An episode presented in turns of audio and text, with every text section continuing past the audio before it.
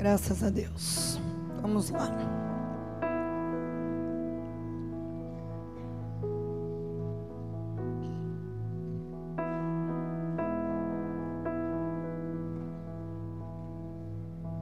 Abra a palavra do Senhor no livro do Levítico, capítulo 13.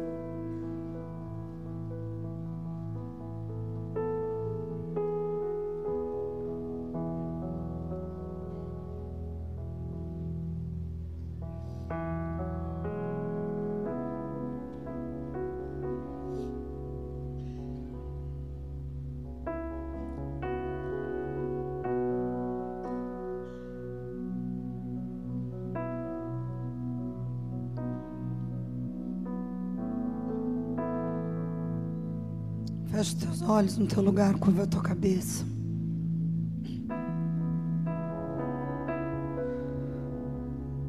Sonda-nos, Senhor, agora.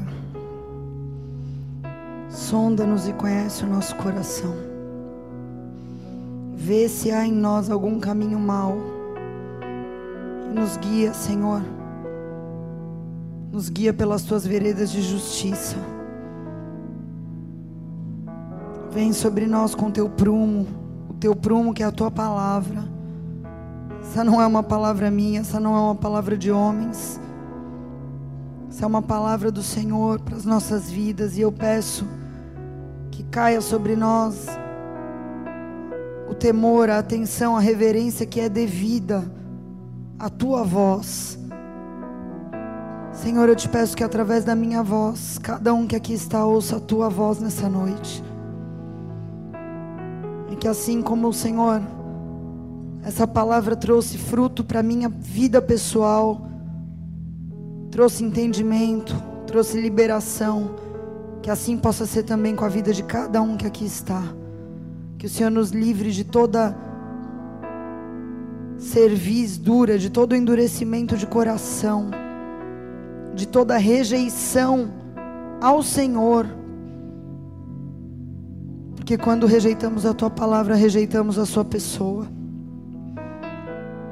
Que venha sobre nós o desejo de te ouvir, Senhor. Em nome de Jesus nós oramos e te agradecemos. Amém. E amém. Glória a Deus.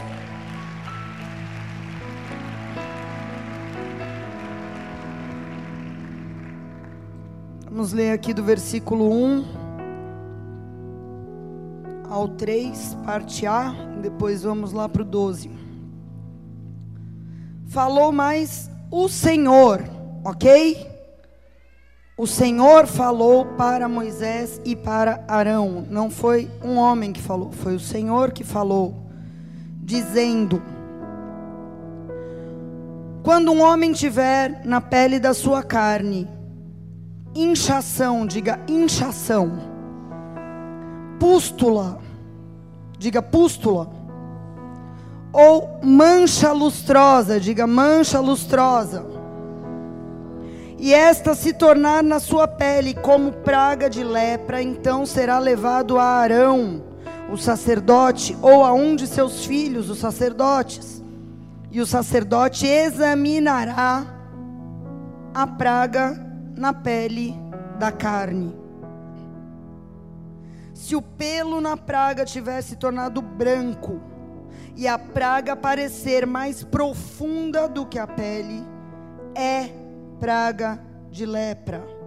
O sacerdote, verificando isto, o declarará imundo. Vamos lá para o 12. Se a lepra se espalhar muito na pele e cobrir toda a pele do que tem a praga, desde a cabeça até os pés, tanto quanto puderem ver os olhos do sacerdote, o sacerdote o examinará. E se a lepra tiver coberto a carne toda, ele declarará limpo o que tem a praga. Ela toda se tornou branca, o homem é limpo. Mas no dia em que aparecer nele carne viva, será declarado imundo. Examinará, pois, o sacerdote a carne viva e declarará o homem, declarará o homem imundo. carne viva é imunda, é lepra. Até aí. Amém? Nossa, eu ouvi esses dias a pastora Carlinha pregou, falou que tem uma linha religiosa declarando que a gente não deve mais pregar o Antigo Testamento. Então hoje eu vou totalmente contra isso. Amém? Porque o Levítico, meu Deus, né? Tudo que as pessoas querem é deixar de entender o que coisas que eram no Antigo Testamento literais se tornaram-se com significado espiritual para nós. E a gente precisa entender uma delas nessa noite, que é a lei da lepra. No Antigo Testamento, a lepra era uma doença muito comum, não é comum nos nossos dias, existe ainda. Inclusive na Índia existem leprosários. Eu já vi um leproso lá na Índia. Aqui no Brasil não é comum, mas na época da Bíblia era comum e muito grave. E aqui nesse texto que nós lemos, Moisés fala no versículo 2 sintomas da lepra. Ele diz inchaço, mancha lustrosa, uma mancha com brilho meio opaco, e pústula, que é uma ferida purulenta, uma ferida com pus.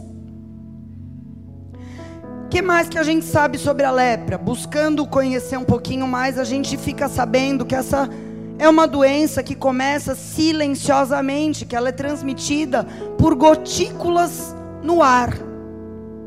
Gotículas no ar, que uma pessoa quando fala libera gotículas no ar e assim a lepra é transmitida, ou seja, de uma maneira muito sutil.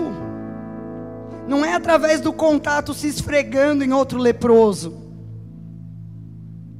Nós sabemos também que essa é uma doença que começa silenciosamente e que quando ela se torna visível, ou seja, quando ela estoura e pode ser vista, isso é um sinal de que ela já está em estágio avançado e que, se não for tratado devidamente, leva à morte. Se você tiver curiosidade depois, eu não vou entrar muito nessa questão da lepra, mas é muito interessante você buscar ver a foto de um leproso, saber o que acontece porque ele vai perdendo os sentidos, ele vai perdendo o tato, ele vai perdendo o, o sentido do. Como é que fala? Do cheiro? Olfato. Ele vai perdendo os sentidos. E por essas características que Moisés diz no versículo 2 e mais essas que eu estou te acrescentando aqui, nós temos todos os motivos, sabendo que o Antigo Testamento é uma sombra das coisas espirituais no Novo, temos todo motivo para entender que a lepra tipifica e simboliza um pecado que leva à morte. Mas vamos ser mais específicos. A lepra tipifica o orgulho. Por quê? Porque da mesma forma, só que não no corpo e sim na alma, o orgulho envolve uma inchação, só que do ego envolve uma altivez, envolve uma soberba, envolve uma independência, envolve a pústula, a pústula que é uma deformidade na pele. O orgulho envolve deformidade de caráter, que são aquilo que a gente chama de motivações erradas, motivações corrompidas, como por exemplo, a vaidade, a busca de glória humana, de reconhecimento. E a mancha lustrosa é a falsa espiritualidade. Era uma mancha que tinha um brilho, mas um brilho opaco, um brilho doente. E assim é a falsa espiritualidade de uma pessoa que está tomada por orgulho. E da mesma forma que eu falei, como a lepra começa e se manifesta de uma maneira muito sutil. Só que quando pode ser visto por quem está de fora, é porque já está num estágio muito avançado. E se não for tratado devidamente, vai matar espiritualmente essa pessoa, vai matar área por área da vida dela, e nós vamos ver isso mais detalhadamente. Mais adiante, se você seguir no texto aqui em Levítico 13, são dois capítulos inteiros, 13 e 14, tratando detalhes acerca da lei da lepra. E lá no versículo 45, e é interessante também a gente fazer um parênteses aqui, porque nem tudo que era inchação era lepra, nem tudo que era pústula era lepra. O sacerdote examinava caso a caso, e se fosse profundo, era lepra. Se fosse superficial, ele encerrava a pessoa separada sete dias para observação, e depois, se tivesse saído, não era lepra. Ok? Então é bom a gente entender isso, porque não era uma coisa generalizada. Tudo é lepra. Não, tinha coisas que ele olhava, via, era uma inchação, mas não era lepra. Tá? Mas ele diz que quando era identificado e constatado que era lepra, lá no versículo 45, olha o que ele diz. Ele diz: também as vestes do leproso, ou seja, a roupa do leproso em quem está a praga, devem ser rasgadas. Ele ficará com a cabeça descoberta, com o cabelo desgrenhado e cobrirá o lábio superior. E clamará: imundo, imundo, avisando as pessoas que ele estava imundo. Versículo 46: Por todos os dias que a praga estiver nele, será imundo, habitará sozinho, e a sua habitação será fora do arraial. Olha que treta! O leproso era chamado de imundo e as suas vestes eram chamadas de trapo de imundícia. E ele deveria, a partir do momento que foi constatado que era mesmo lepra, adotar uma conduta. Primeira conduta, porque os judeus eles andam com as cabeças cobertas. Hoje em dia eles têm outras formas de cobrir a cabeça. Eles, alguns usam chapéus, outros usam a mas eles andam com as cabeças cobertas como um sinal: Deus está sobre mim, Deus me cobre, há alguém sobre mim, em sinal de temor a Deus, em sinal de submissão a Deus. E o que, significa andar com a cabeça descoberta? Você já vai entender. Cabelo desgrenhado. Isso é mais fácil para a gente entender, porque quando você vê uma pessoa com cabelo desgrenhado, com aparência desgrenhada, você olha e fala: Fulano está abatido, não está bem emocionalmente. Sim ou não? Você bate o olho e você já sabe que a pessoa não está bem emocionalmente. E simbolizava exatamente isso, o transtorno emocional. Cobrir o lábio superior significa o quê? Evite a comunicação exceto para avisar os outros que você está nessa situação, gritando tamé, tamé, que é imundo em hebraico. E todos os dias que a praga estivesse nele, deveria ficar afastado do convívio. Bem pesado, né? Bem pesado. E é exatamente esse processo que nós vemos na vida de uma pessoa que está tomada e governada pelo orgulho. Eu estava conversando esses dias com um irmão e falei para ele, estava preparando essa palavra, falei: Deus me falou que o orgulho é como um vírus da herpes. Todo mundo tem, praticamente. Mas quando você está com a resistência boa, ele não se manifesta.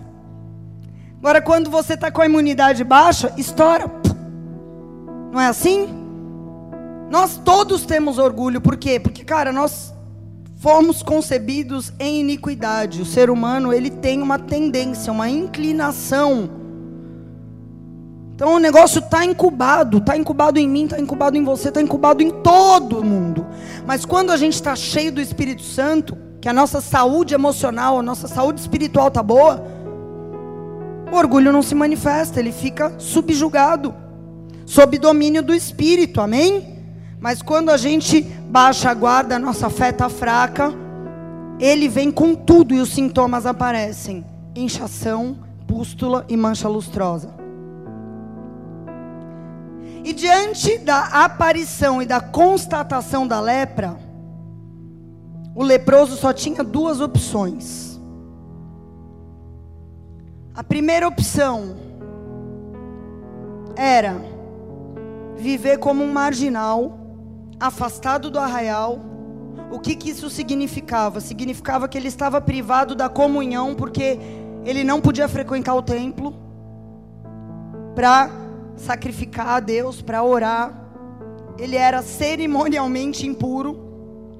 E ele era privado de todas as suas funções sociais, cara. Porque ele tinha que ficar afastado da esposa, dos filhos, do trabalho, de tudo.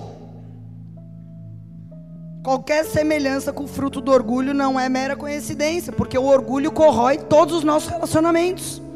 Acaba com o nosso ministério, acaba com o nosso casamento, acaba com a relação entre pais e filhos, acaba com a relação entre filhos e pais. Sejam eles naturais ou espirituais. As manifestações de orgulho, elas são diferentes na sua forma, mas elas nos deterioram e nos desabilitam, cara. É fato.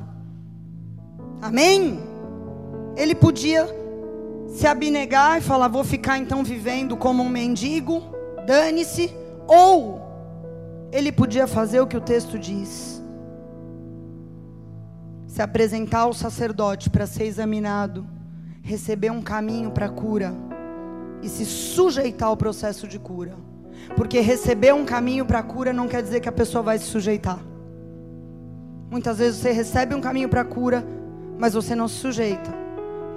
Então você precisava se apresentar, ser examinado, ouvir o que o sacerdote tinha para te falar como um caminho de restauração e crer no Senhor. Amém? Se sujeitando ao processo de cura.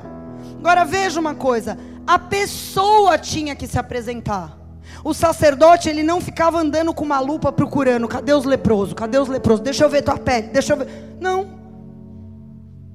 O cara que identificou algo diferente, ele deveria se apresentar. E é interessante isso, porque isso fala de transparência voluntária. Porque vamos dizer que a lepra aparecesse na virilha da pessoa. Só ele saberia. Só iam ficar sabendo os outros quando aparecesse, tivesse já tomado, né? Dependendo do lugar onde aparecesse a lepra, se o cara quisesse ficar quieto, ele poderia muito bem ficar. Então tinha que ser algo voluntário. Algumas lepras eram evidentes, era na mão, era no rosto, não tinha como. Uzias teve lepra na testa, não tinha como, não tinha como ele esconder aqui. Amém? Mas com certeza havia em outros lugares que a pessoa tinha que tomar uma decisão: falo ou não falo, mostro ou não mostro, me apresento para o sacerdote ou não me apresento. Então, o que, que significa se apresentar? Significa reconhecer o problema. Reconhecer que agora eu vou ter que ficar com a minha cabeça descoberta, porque em algum momento eu me desconectei com Deus. Reconhecer que se eu fiquei com uma aparência desgrenhada é porque eu insisti em algo que eu sei que é mal, que eu sei que é errado. Entender que se eu tenho que agora andar com a minha boca coberta, ou seja, que eu tenho que tampar a minha boca, para não contaminar quem está por perto, porque a pessoa que está tomada de orgulho, ela fala muita besteira, cara e fala sem pensar. É um fuzil disparando. E a tradição judaica, a Bíblia não diz, mas a tradição judaica diz que a lepra começa pela língua. E é por isso que Jesus disse lá em Mateus 15, 18: o que sai da boca procede do coração, e isso é o que contamina o homem, não é o que entra na boca, é o que sai. Porque do coração procedem os maus pensamentos, mortes, adultérios, fornicação, furtos, falsos testemunhos e blasfêmias. Em outras palavras, está transtornado? Não fala, meu. E ainda você ficava responsável por avisar sobre a sua própria situação para os outros. Olha que situação desesperadora. Você vai chegar perto de mim, eu tenho que te avisar, cara, eu tô imundo. Cuidado comigo que eu posso te contaminar. Era isso? Punk ou não? Hã? Punk ou não? Hoje em dia tá fácil, né? Tá bem mais fácil. E sempre quando a gente fala de orgulho, e periodicamente a gente tem pregado alguma coisa sobre isso, sempre há alguém que vai dizer: Eu não tenho nada a ver com isso, eu não tenho problema nenhum com orgulho, não me identifico com o que você está falando. E eu vou te dizer uma coisa: a gente tem duas opções na vida, ou a gente acredita na Bíblia ou a gente acredita no nosso coração. A Bíblia diz o seguinte: lá em Isaías 64, 6, que todos nós somos como o imundo, e todas as nossas justiças são como o trapo da imundícia, ou seja, como as vestes do imundo. Paulo fala lá em Romanos 3,10: Não há justo, nem um sequer.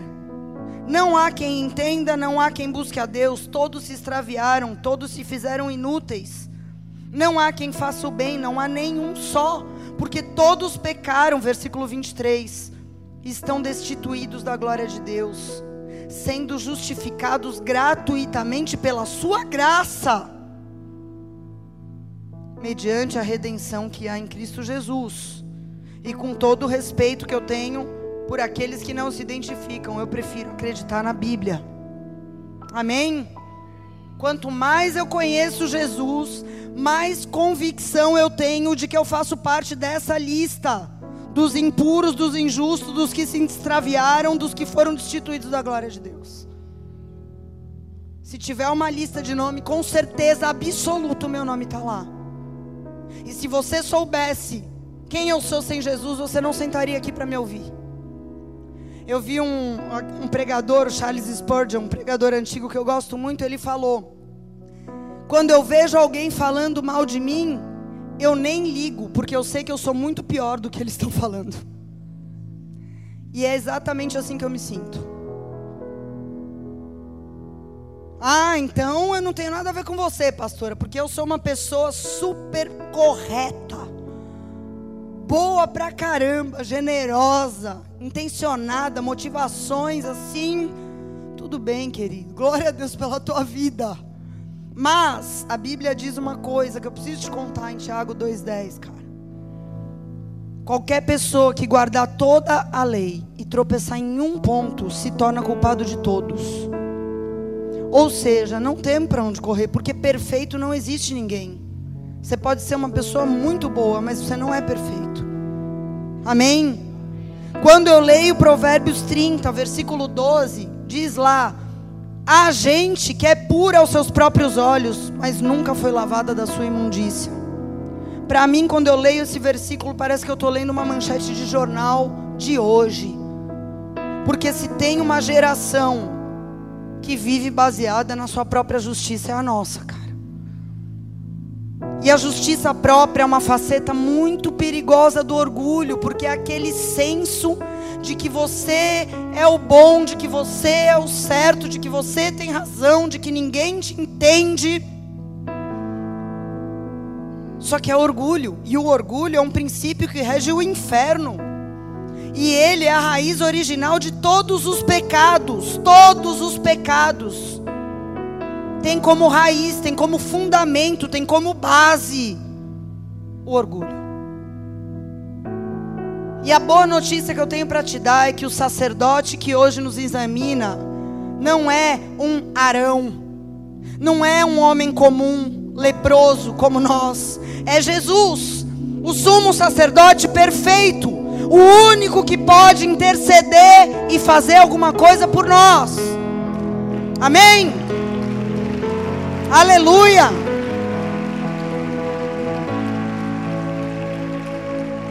E Davi foi um homem que teve lepra no seu coração, na sua alma. E ele diz, lá no Salmo 103, versículo 3: Ele é o que sara todas as nossas enfermidades. E eu sei que é pesado, é difícil, é muitas vezes vergonhoso você admitir determinadas situações que remetem à lepra, à imundícia. É complicado por quê? Por causa do orgulho. Não fique ofendido. Amém? Eu quero fazer um parêntese aqui. A nossa condição não altera o nosso valor diante de Deus. Se você vê lá em 2 Reis, capítulo 5, conta a história de um homem leproso chamado Naamã. E a Bíblia descreve aquele homem assim: Naamã era um homem valoroso porém leproso. Ou seja, nós precisamos separar as coisas. Não é porque eu estou leproso que eu não tenho valor, que eu não tenho nada, que Deus não tem mais propósito, que acabou tudo, que ninguém vai me entender, que ninguém vai me aceitar. Não é isso. Nós não estamos tratando aqui do nosso valor diante de Deus. Nós estamos aqui tratando de uma condição que é a lepra, que é o orgulho. E eu estou te dizendo isso porque a gente não pode confiar na nossa visão a nosso próprio respeito, cara. A gente não se vê como Deus vê. A gente não pode confiar na nossa visão acerca de nós mesmos. Porque toda vez que a gente confia na nossa visão sobre nós mesmos, nós caímos em pecados que se desdobram do orgulho. Eu vou te dar aqui alguns exemplos. Rebeldia, eu não consigo me sujeitar a ninguém. Indignação, eu não consigo aceitar coisas que não são aquilo que eu gostaria. Autocomiseração, eu me sinto um coitado diante das circunstâncias. Comparação, inveja, por que ele não eu? Altivez, porque eu me considero melhor do que aquela. Vaidade, busca de um padrão humano de aceitação, obstinação, permanecer num comportamento que você sabe que está errado, porque se Deus não falou com você, alguém te falou, mesmo você sabendo onde isso pode te levar, permanece fazendo. Qual que é a raiz de tudo isso, gente? Por que, que uma pessoa que depois que entendeu que o negócio afasta ela de Deus e vai arregaçar com a vida dela, por que, que essa pessoa permanece fazendo? Só pode ser orgulho desdobrado em tudo isso aqui. A gente tem vários exemplos disso relacionados com a lepra na Bíblia. Vou te dar uns nomes de pessoas que manifestaram lepra física relacionado com essas coisas que eu falei aqui. Miriam, Naamã, Uzias, Geazi, são exemplos de pessoas que ficaram leprosas por razões de alma. Agora só um pequeno detalhe, tudo crente. Alô? Tem alguém aí? Tudo crente, cara. E eu sempre pensei durante muito tempo que o problema é que o que Jesus condenava nos religiosos era a hipocrisia. Mas depois eu estava analisando alguns fariseus e eu vi que eles eram sinceros no seu farisaísmo. Então eles não eram hipócritas. Que eles estavam no engano, mas eles eram sinceros. Falei, puxa, mas então o que, que Jesus condenava na real? E lá em Lucas 18, 9 eu entendi que o que Jesus condenava nos fariseus, nos religiosos, é eles confiavam em si mesmos. Eles confiavam em quê? Na sua própria justiça. E o que, que eu tenho percebido? Eu tenho percebido que muitas pessoas têm passado por momentos de lutas sinistras, e isso debaixo da permissão de Deus, para quê? para que você pare de confiar na sua própria justiça, para que você pare de confiar nas suas virtudes, para que você pare de confiar no seu taco, para que você pare de confiar no seu jeito de conduzir as coisas. Porque essa luta que você está passando é Deus batendo na árvore para que os frutos podres caiam. todo fruto que procede da raiz de orgulho, Deus está batendo para que caiam todos sem ficar nenhum.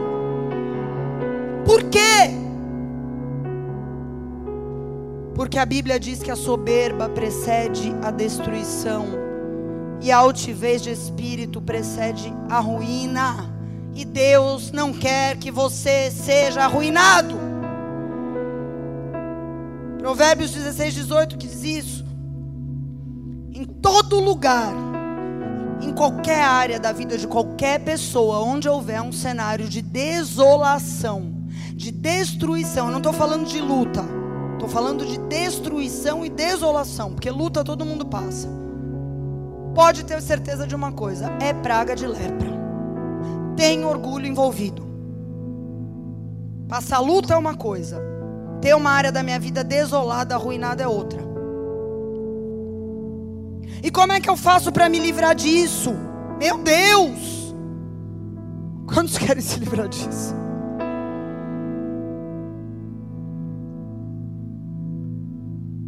Há cinco anos atrás eu nunca tinha visto esse texto. Em 2013, eu passei por um momento muito delicado, espiritualmente falando. Onde eu me considerava uma boa pessoa, uma boa obreira, uma boa mãe. E eu comecei a orar, que eu queria coisas novas de Deus, e Deus começou a me mostrar as minhas iniquidades, e eu comecei a ver que eu não era bem o que eu imaginava que eu era. Comecei a ver coisas muito terríveis, a ponto de eu não querer nem sair de casa. Porque a minha sensação era de que eu ia encontrar as pessoas na rua e que as pessoas iam ver escrito na minha testa tudo que Deus estava me mostrando e eu tinha vergonha. E eu comecei a orar, comecei a clamar, comecei a pedir para Deus me ajudar. E Deus me levou nesse texto que eu estou compartilhando com vocês hoje a lei da lepra. E aqui eu comecei a entender o que Deus tinha para mim, o que era ser justificada verdadeiramente.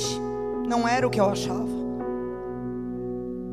Eu estava vivendo uma vida baseada na minha própria justiça, não na justiça de Deus.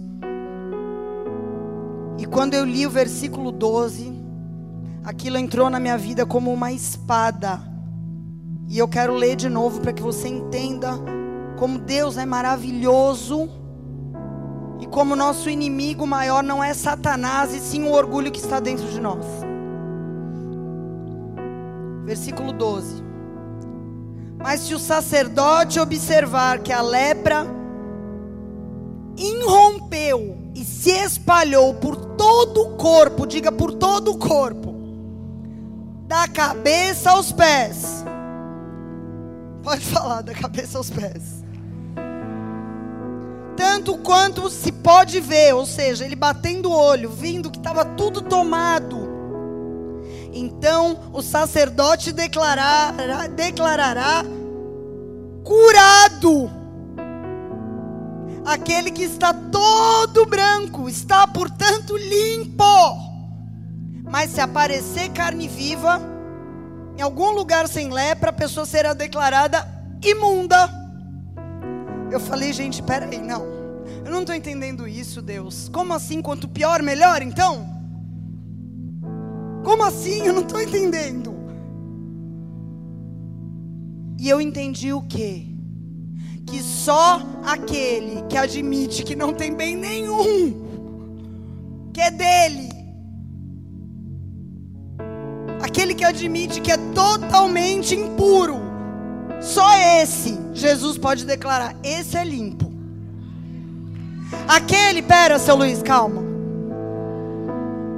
O que, que quer dizer isso aqui, cara? Quer dizer que quando eu não confio mais na minha própria justiça, quando a minha carne não está viva para absolutamente mais nada, quando eu reconheço que o bem que há em mim é Cristo em mim que na vida que há na minha carne, porque a minha carne tem desejos, tem gostos, tem coisas que ela pensa, cogita, mas a vida que há na minha carne é imunda. O meu coração é enganoso, mas existe um sacerdote que antes de vencer a morte, porque a gente acha que Jesus venceu só a morte, mas querido, eu vou te falar uma coisa. Antes de vencer a morte, Jesus venceu o orgulho em cada uma das suas facetas. Estude a vida de Jesus, porque ele passou 33 anos vencendo, sendo incitado a se mover, a bater no peito e mandar vir fogo e consumir todo mundo. Querido, ele foi para aquela última ceia, sabendo que o camarada andava com ele três anos e meio roubando a bolsa dele e que ia entregar ele para ser morto da pior maneira. Ele podia falar: sai daqui, seu vagabundo, que eu não te sirvo, seu canalha, fora. Já te dei três anos e meio, você não se arrependeu desse momento íntimo aqui, você não vai participar. Podia ou não podia? Sabia, a Bíblia diz todo momento, ele sabia o que estava em seus corações. Ele sabia quem era aquele que havia de o trair. Ele sabia que Judas era ladrão e pegava da bolsa. Ele sabia! Mas ele não se movia por orgulho. Ele foi incitado no deserto. Você é filho de Deus? Você não precisa passar por tudo isso, cara. Se você é filho de Deus, mostra aí teu poder. Ele podia ter sido incitado pela vaidade, em dar demonstrações, em fazer coisas, mas ele não arredou o pé da humildade, da mansidão de coração. Ele manteve a identidade dele intacta, pura. E então ele deixou um legado para nós porque ele venceu o orgulho, ele tem autoridade total para nos limpar. O que, que quer dizer esse versículo 12? Quer dizer que se eu me apoiar nos meus acertos, se eu me apoiar nas minhas virtudes, se eu me apoiar nos meus talentos, inconscientemente, quando eu pecar, eu vou minimizar o poder do pecado na minha vida. E quando eu minimizo o poder do pecado, o pecado se alastra. Então o que, que eu preciso? Eu preciso reconhecer. Eu preciso admitir. Eu preciso reconhecer que eu estou tomada da cabeça aos pés e que eu dependo dele para ser limpa. Por quê? Porque eu não tenho como me limpar sozinha. Eu não tenho como me limpar. Eu preciso voltar até a minha cabeça coberta. Eu preciso da cobertura de Deus, eu preciso da ajuda do Espírito Santo, porque à medida que eu me apresento para esse sacerdote, ele começa a me encher, a me encher, a me encher, até que ele não deixe em mim nenhum tiquinho de carne viva. E é isso que a Bíblia chama de mortificar a carne. A nossa carne não se converte, filho quem se converte é a nossa alma. Amém? Por isso que quando a gente faz um evento, a gente fala, tantas almas foram alcançadas, porque a carne não se converte. A carne é corrupta. A carne, ela tem uma memória de quem você foi. Mas se o teu espírito for vivificado pelo Espírito Santo e a tua alma se converter à palavra de Deus, a tua carne perde essa luta. Porque dois contra um é espírito e alma contra carne. Amém? A Bíblia fala isso. A carne está aqui.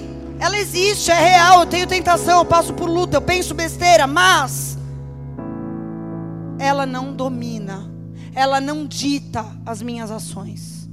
Não é ela que me governa. Ela existe, é fato. Ela me incomoda. Eu tenho um espinho na minha carne, pastora. Glória a Deus. Mas Ele governa a sua vida? Ele dita quem você é? Não. Então, tua carne está mortificada e você vai viver pelo Espírito. A Bíblia diz lá em Romanos 8, 13: Porque se eu viver segundo a carne, eu vou morrer. Mas se pelo Espírito Santo eu mortificar as obras do meu corpo, eu vou viver. Vou viver como? Vou viver restaurada. Vou viver com a minha cabeça coberta, vou viver reconectada com Deus, Vou viver com a mente sã, com as emoções lúcidas. Vou viver com uma boca que fala coisas que edificam quem ouve, não que destroem. Vou viver em comunidade, não em isolamento, fora do arraial. Vou viver edificando e não contaminando pessoas. Esse processo dói, dói, cara, dói, dói muito. Mas eu vou te falar, é tão de Deus, cara, esse processo. Alguns homens relatam esse processo. Eu tenho certeza que toda pessoa que ama Jesus verdadeiramente não tem como escapar disso. Mas a Bíblia relata alguns homens que contaram sobre esse processo. Paulo foi um deles. Quando ele fala lá em Romanos 7, 18 e 19, ele diz: Eu sei que em mim, isso é, na minha carne não habita bem algum. O que, que ele está falando? Levítico 13, 12. Eu estou tomado da cabeça aos pés. Por isso, o querer está em mim, mas eu não consigo fazer o que é bom. Porque eu não faço o bem que eu quero, mas o mal que eu não quero, muitas vezes esse eu faço. Isaías foi outro. Se você vê a vida do profeta Isaías, capítulo 1, 2, 3, 4 e 5, ele já era um profeta. E você vê a profecia dele, como é que era a profecia dele? Ai daqueles que fazem tal coisa. Ai daqueles. Ai dos outros.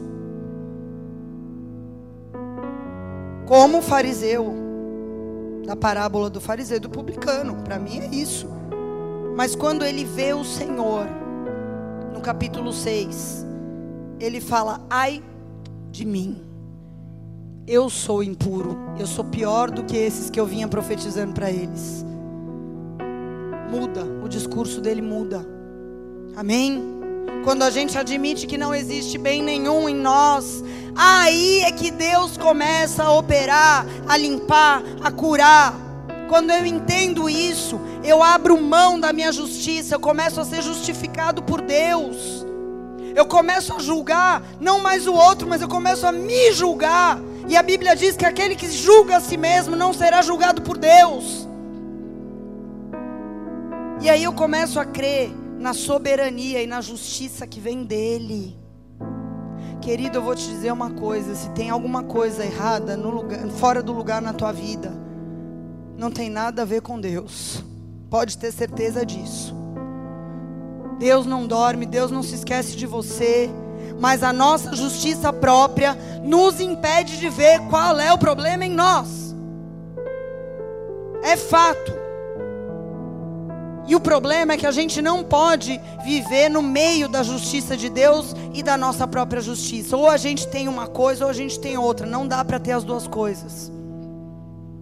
Ou eu me agarro na justiça de Deus e abro mão da minha. Ou eu me agarro na minha e abro mão da de Deus. Eu tenho que me decidir. Amém?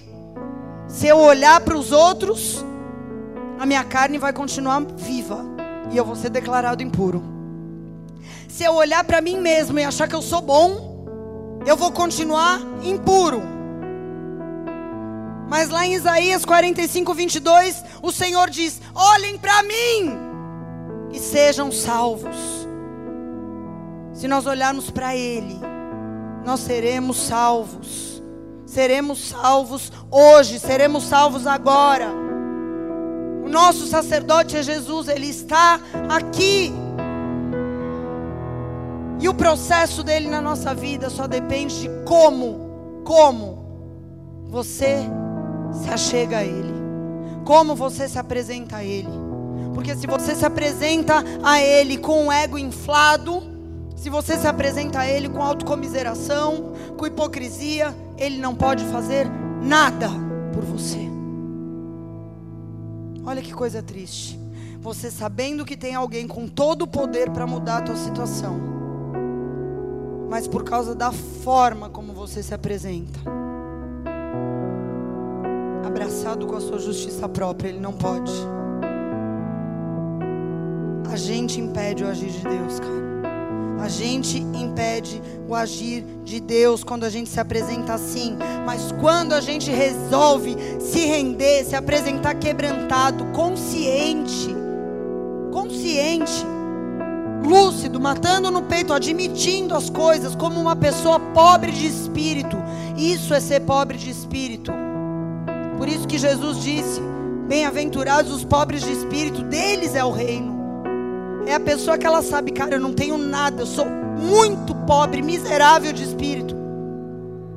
Eu preciso que o Senhor me dê, preciso que o Senhor me enriqueça, eu preciso que o Senhor me encha, porque eu sou pobre de espírito.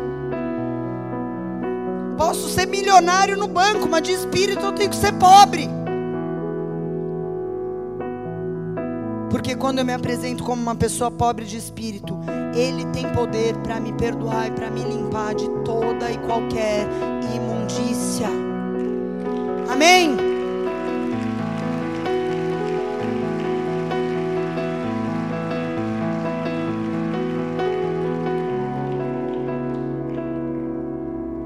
Para a gente encerrar, eu queria ler um texto. Está lá em Marcos 1,39, que fala exatamente sobre isso que eu acabei de dizer. A forma como você se apresenta vai determinar como você vai sair desse encontro com Jesus. Seja ele aqui, seja ele no teu quarto, no teu momento de oração em casa. A forma como eu me apresento vai determinar como eu sairei daquele momento se sairei pior, porque é possível você dobrar o joelho, fazer uma oração e sair pior, sabia?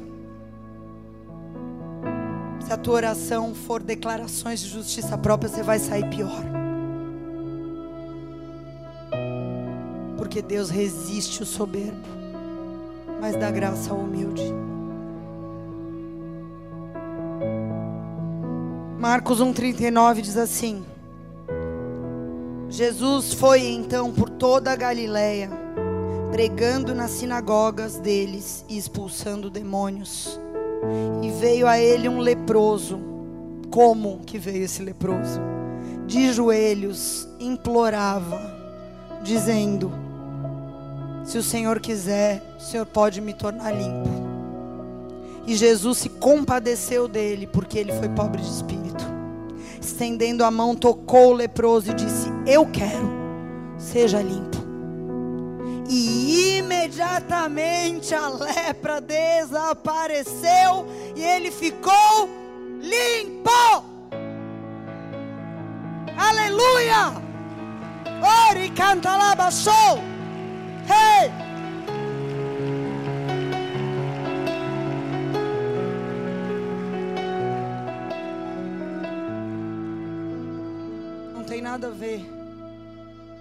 Com acepção de pessoas. Deus não faz acepção de pessoas. Por que, que Deus fez na vida daquele não fez desse? Se você for pobre de espírito, Ele vai fazer na tua. Se você for como esse leproso, que rompeu as barreiras, porque ele não podia chegar perto da multidão. Adoração, se ajoelhou e falou: Deus, se o Senhor quiser, eu te imploro, se o Senhor quiser, o Senhor pode me limpar. E às vezes os pecados de alma são difíceis, porque talvez só você saiba, ou talvez só as pessoas muito próximas de você saibam. Mas o Senhor está aqui. Nós cremos que o Senhor está aqui. Nós estamos reunidos em nome dEle. A Bíblia nos afirma que Ele está aqui. Ele está nesse lugar. E Ele é o mesmo, o mesmo que curou aquele leproso naquele dia na Galileia. Ele é o mesmo que se compadeceu, estendeu a mão, tocou e disse: Eu quero. Ele quer, Ele quer. A pergunta é: